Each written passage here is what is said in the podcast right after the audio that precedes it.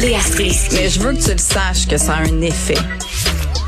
Mathieu Cyr. Ouais, mais ça, c'est vos traditions, ça. La rencontre. Il y a de l'éducation à faire. Je vais avouer que je suis pour la démarche. La rencontre Strisky-Cyr. Salut Léa. Salut. Mathieu, salut. Salut. Toujours en Croatie? Toujours. Je suis dans Zagreb, euh, dans la capitale croate.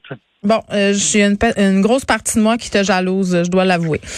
Euh, Léa, on va se parler du décès d'André Arthur et j'en jasais d'emblée en début d'émission de bon un certain malaise là qui semble régner sur les médias sociaux. D'un côté, tu des gens qui presque se réjouissent de sa mort, euh, disent à quel point c'était quelqu'un euh, de bon, euh, je vais pas utiliser les mots qui ont été utilisés là, mais bref, on, on comprend ce que je veux dire. Et d'un autre côté, tu as une panoplie de personnes qui, sans bon mettre de côté l'être qu'il semblait être, disent qu'on devrait quand même respecter le fait qu'il soit mort et pas parler contre lui. Moi, je je sais pas où je me situe dans, cette position-là. Je trouve que c'est un débat intéressant. Oui, c'est intéressant de voir ce qui arrive quand, euh, quelqu'un euh, qui était controversé meurt.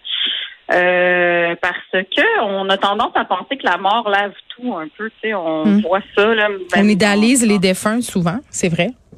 Ouais, c'est ça. Il y a comme on dirait qu'il y a juste le bon qui reste quand quelqu'un meurt. Mhm. Euh, mais puis on le voit dans nos familles, on voit. Mais moi, je pense que c'est dangereux comme euh, comme phénomène. Et puis euh, c'est sûr que si la personne a eu une vie euh, tout à fait aimable et respectable, c'est beaucoup plus facile à faire. Mais quand tu quand t'es face à un personnage comme André Arthur, Mm. euh, qui a quand même tu sais, qui s'est beaucoup servi de ses tribunes pour répandre un espèce de niveau de toxicité et de mensonge, n'ayons pas peur des mots. Euh, tu sais, je, je, je pense pas que parce que quelqu'un meurt, euh, il devrait être lavé de l'entièreté de tort qu'il a causé dans sa vie. Maintenant que tu sais, on, on soit mal à l'aise avec euh, décrier ou être content de la mort de quelqu'un, c'est pas le plus beau Non. des sentiments. Ben, il y a une différence aussi entre se réjouir publiquement de la mort de quelqu'un et dire, écoutez, c'est un être détestable. C'est pas la même chose, là. Non, c'est pas la même chose. Mais tu sais quoi euh, Moi, je je suis pas catholique, j'ai pas de religion et sincèrement, j'avoue que c'est pas le plus beau des sentiments de se réjouir de la mort de quelqu'un. Mais je pense qu'on a le droit de se réjouir de la mort de quelqu'un. Je pense qu'on a le droit que quand quelqu'un a utilisé sa vie et son temps sur la terre pour répandre euh, des pour, pour faire du tort sans aucune vergogne, Mm. ben je pense qu'on a le droit de dire ben tant mieux si ça va s'arrêter. Maintenant, est-ce que c'est euh, il faut être méchant avec sa famille? Est-ce qu'il faut Hey, oui, euh, parce que pendant que tu dis ça, je me dis aïe aïe, tout d'un coup, sa femme, euh, puis je sais même pas si elle est encore en vie, mais ses enfants, et, et écoutez ça, ça doit être épouvantable. Tu sais, je veux dire, je pense à eux. Ouais. Ben euh, oui, oui, mais c'est un personnage public, puis tu sais, je pense que euh, puis je- tu sais, je dis pas qu'il faut aller danser sur la tombe du monde, mais chez nous, on a le droit de se réjouir de la mort de quelqu'un. Moi, je pense qu'on a le droit d'avoir ce sentiment-là. Puis après, il n'y a pas besoin d'être lavé de tout ce qu'il a fait. Puis ensuite, on peut voir aussi que j'espère que ça va commencer à être la mort d'une époque, parce que je pense que M. Arthur, il a vécu une très grande partie de sa vie sans aucune impunité. Il s'est servi de son micro et de ses tribunes pour faire du tort à beaucoup de gens. Puis je pense qu'il fait partie de cette génération d'hommes qui, une fois que tu avais pogné le pouvoir, là, tu l'avais, puis tu l'avais pour vraiment longtemps. Puis une fois que tu l'avais plus, ben, tu pensais encore que tu l'avais, puis tu continuais à tweeter jusqu'à la dernière seconde de ta vrai. vie en chiant sur la tête du monde, parce qu'il n'y a jamais personne qui a voulu t'arrêter. Puis j'espère que c'est ça qui va mourir avec ce genre d'énergumène-là. Je, mes condoléances à sa famille. C'est jamais le fun quand ton père meurt, évidemment. Mais crème, à un moment donné, ben, si vous voulez pas qu'on dise ça sur vous quand vous mourrez, ben, peut-être posez-vous quelques, quelques questions pendant votre vivant. Voilà. Mathieu? Ben, je pourrais pas être plus euh, plus d'accord. Je veux dire, euh, et je crois que s'il y a un débat là-dessus, c'est que les gens qui le, le pire, c'est que les gens qui le défendent présentement, André Arthur, puis les gens qui disent faut respecter les morts, faut euh, Mhm. en quelque chose, euh, en quelque sorte, faut passer l'éponge. Ben, c'est souvent des gens qui étaient d'accord avec ses propos. euh, des gens de droite qui, eux, ont pas hésité à chier sur la tête de n'importe qui qui était de gauche. Fait que, tu sais, c'est deux poids, deux mesures. Puis, je veux dire, comme Léa dit, on est dans un pays libre. Il faut profiter du fait qu'on n'a pas de censure, ou euh, du moins pas beaucoup à ce niveau-là. Puis, ce qu'il a dit, moi, écoute, André Arthur, je l'ai écouté quelques fois quand j'étais à Québec, je, je l'écoutais pour le détester. Ouais. Et c'était c'était inimaginable ce qui pouvait sortir de la bouche de ce gars-là.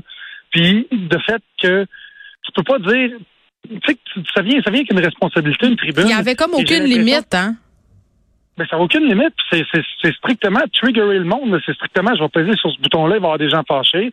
Je vais dire tel autre truc, ça va fâcher d'autres personnes. Mm. Puis là, tu mets la partout. Puis là, quand tout le monde s'engueule, ben, tu dis, Hey, c'est pas de ma faute, c'est à vous. Fait, euh, soyez libre arbitre, faites euh, votre propre jugement. Puis euh, je me rappelle, à un moment donné, il avait parlé de lancer des, des canettes sur des cyclistes. Puis il y a des gens qui ont commencé à le faire. Puis il a dit, ben là, franchement, commencez pas à faire tout ce que je dis. Mais c'est parce que tu réalises pas qu'il y a des gens qui la, la, la, la- comment je peux dire ça, la crédibilité ou la légitimité d'un Michel COG, Ouais. strictement sur le fait que tu es un ancien de la radio. Donc, pour eux, ce que tu dis, ben, ils gobent tout comme si tu avais fait des recherches. Mais c'était pas le cas. Dans, beaucoup de- dans, dans un bon pourcentage de ce qu'il disait, il n'y avait aucune recherche, puis c'était strictement son opinion. Puis il déversait ça avec une telle confiance que les gens prenaient ça pour du cash, puis c'est là que c'était vraiment dangereux. Avez-vous vu la publication de Catherine Dorion euh, sur la mort justement euh, de cet homme-là? Euh, il a eu maille à partir avec le père de Catherine Dorion qui a dû, selon son témoignage euh, sur les médias sociaux, quitter la ville de Québec.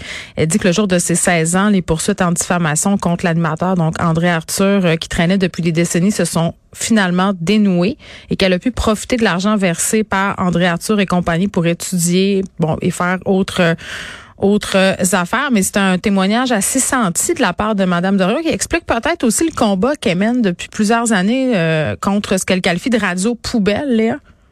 Ben, puis je l'ai lu son témoignage, puis j'ai trouvé ça courageux parce qu'elle dit qu'elle a eu de l'argent grâce à ça. C'est vrai, hein? Qu'elle en a profité. Oui. Exactement. Puis elle a les mots pour le dire. Fait que j'admire sa verve puis sa plume. Puis euh, en même temps, c'est c'est elle qui m'a qui a dit très simplement qu'il que comment est-ce qu'il avait réussi à détruire son père? C'était simple. Il avait eu besoin de deux choses un micro et des mensonges. Mm. Et ça, c'est encore trop glorifié. Il y a trop de gens qui se servent de leur micro pour dire des mensonges et parce que justement, ils arrivent à attirer l'attention et à jouer de notre système médiatique. On a l'impression que ces gens-là sont puissants et quelque part, ça leur donne eux aussi une impunité immense. Et je, je- j'admire Madame Dorion de le décrier et je pense qu'il faut continuer à condamner les gens qui, qui utilisent notre système médiatique pour faire ça parce que ça a des Ben, répercussions Mais les employeurs qui, qui les engagent aussi puis qui monétisent cette haine-là, on en parle-tu d'eux autres? Ben, C'est tout ce système-là dans lequel on est, puis il faut se poser la question de comme, ben voilà. Alors après, au moins, quand il y en a un qui meurt, venez pas nous faire la morale en disant il faut protéger les morts, Oh, blablabla. Je Hey, trouve ça dur quand même ce que tu dis. Pour vrai là, ça ça, ça vient me chercher. Mais- je trouve je Non, trouve mais ça mais je comprends là, mais il y a, il y a- il y a une partie judéo-chrétienne en moi qui fait hey, c'est pas ça, c'est pas gen- c'est pas Mais- gentil mais- mais- ça. mais attends, attends, attends. Ouais. Moi, moi je, je- je pense que je fais un clivage entre euh, entre la personnalité publique et la personnalité privée. Je veux dire, on est on a le droit d'être content que la personnalité Ben oui. publique d'André Arthur soit soit décédée. Ouais. La Ben- personnalité privée, comme peut-être que c'est un excellent père de famille puis que tu sais, il était super attentionné, ça, sauf que nous, on le sait pas. Mm. Fait que Et c'est ce qu'on que- a vu de c'est ce bonhomme-là, c'est ça. Vas-y Léa. Et c'est ce que Catherine Dorion dit très habilement à la fin de son message sur Facebook, parce qu'elle rappelle ses condoléances à la famille qui ont sûrement connu un homme différent de celui que nous, on a connu. Oui. Et c'est vrai. Et Mais elle dit attends, elle est habile parce qu'elle dit un autre homme que celui qu'il a choisi d'être publiquement. Exactement. Alors, c'est encore mieux dit. Tu as raison. C'est un encore choix. mieux dit. C'est Mm. un choix. Tu as choisi que ton métier, ça soit ça, que ton gagne-pain, ça soit ça. Mais moi, j'espère qu'on va arrêter de valoriser ce genre d'affaires-là. Je, je suis peut-être une idéaliste, là, mais je vais continuer à dire que je compte. Mais ça fait des clics puis ça fait des codes d'écoute. La preuve, moi-même, et Mathieu, tu l'as dit aussi, quand je me rendais dans la région de Québec, j'aimais ça, mettre ça à certains postes de radio où on avait des animateurs polémistes parce que c'est comme un spectacle, c'est comme un accident de train. Et oui, puis c'est un divertissement. Fait que, tu sais, on fait-tu partie du problème? J'ai l'impression Oui, que oui. Pendant la pandémie, on a vu comment ça a eu des effets réels. Là. Il y a du Je monde sais. qui sont morts. Oui. Je Ouais, sais, mais, mais c'est un problème qui est complexe, puis ça répond à une demande qui est là et qui est bien présente. Donc, comment ça donne- se fait? Ben parce qu'on donne l'offre aussi. Ben parce que crime, on les a toutes. c'est- Ben, parce que ça, ça soulage quand t'es fâché. C'est vrai, hein? Quelqu'un d'aussi fâché Oui, que toi. ça fait du bien. chiale sur les sujets qui te tiennent à cœur. T'es comme, tu sais, si- mais non, le, le, le, le prix de l'essence là, qui est à deux piastres, c'est plus. Si tu mets un animateur qui se met à chialer là-dessus pendant une heure avec des intervenants puis tout ça, puis ça a toute l'allure, puis on va Ouais. trouver le crosseur qui se fait du cash avec ça. Ben là, euh, on a on a quelqu'un à l'interne chez Petro-Canada, quelqu'un se fait 40 piastres de marge, telle affaire, puis là, Ouais. écoute, là, t'écoutes ça à la radio, puis tu Mais te tronches les ongles. C'est en- en tellement ayant ça, là. C'est tellement ça. C'est comme quand tu chiales, tu sais, quelque chose te fâche, puis tu t'en vas te plaindre à une de tes amies, mettons. Puis ça, elle essaye de calmer le jeu, puis de relativiser. Là, tu fais ah, ah tu, veux pas ça, mais ça t'encourage. Elle fait c'est vrai que ça n'a pas de bon sens. C'est vrai que t'as raison. C'est comme plus satisfaisant. Donc ces gens-là nous disent peut-être ce qu'on veut entendre. Puis c'est ça le problème, c'est qu'on n'a pas beaucoup de facilité à se remettre en question. Oui, mais c'est ça. facile à faire. C'est ça, ben oui. c'est que c'est c'est facile. Que et puis c'est là que ta tribune vient avec plus de responsabilité que ça. C'est qu'il faut Hmm. que tu te demandes c'est quoi l'effet de ça. Ah oui, puis c'est facile, puis c'est addictif, puis les clics, puis les commentaires, puis les polémiques. tout est dans la façon de le faire aussi. Il y a moyen d'être contestataire sans amener des propos imbéciles. C'est quand tu es contestataire en disant n'importe quoi que c'est là que ça devient C'est là que c'est dangereux, des dizaines de milliers Oui. de personnes qui te suivent. tu sais. Qui avait dit c'est mieux euh, une information euh, Oui. fausse qu'une. C'est Éric Duhem. C'est quoi déjà la, la Ouais, citation? Exactement. C'est- mieux vaut une fausse nouvelle que pas de nouvelle du tout. Ouais, on paraphrase peut-être là, mais c'était essentiellement ça. Donc discussion très très intéressante. Ça a fait des émotions dans mon ventre parce que je me sens quand même mal. mais bon, je pense que c'est courageux d'en avoir parlé. De merci à vous deux. Merci. Merci. À demain. Ciao. Bye.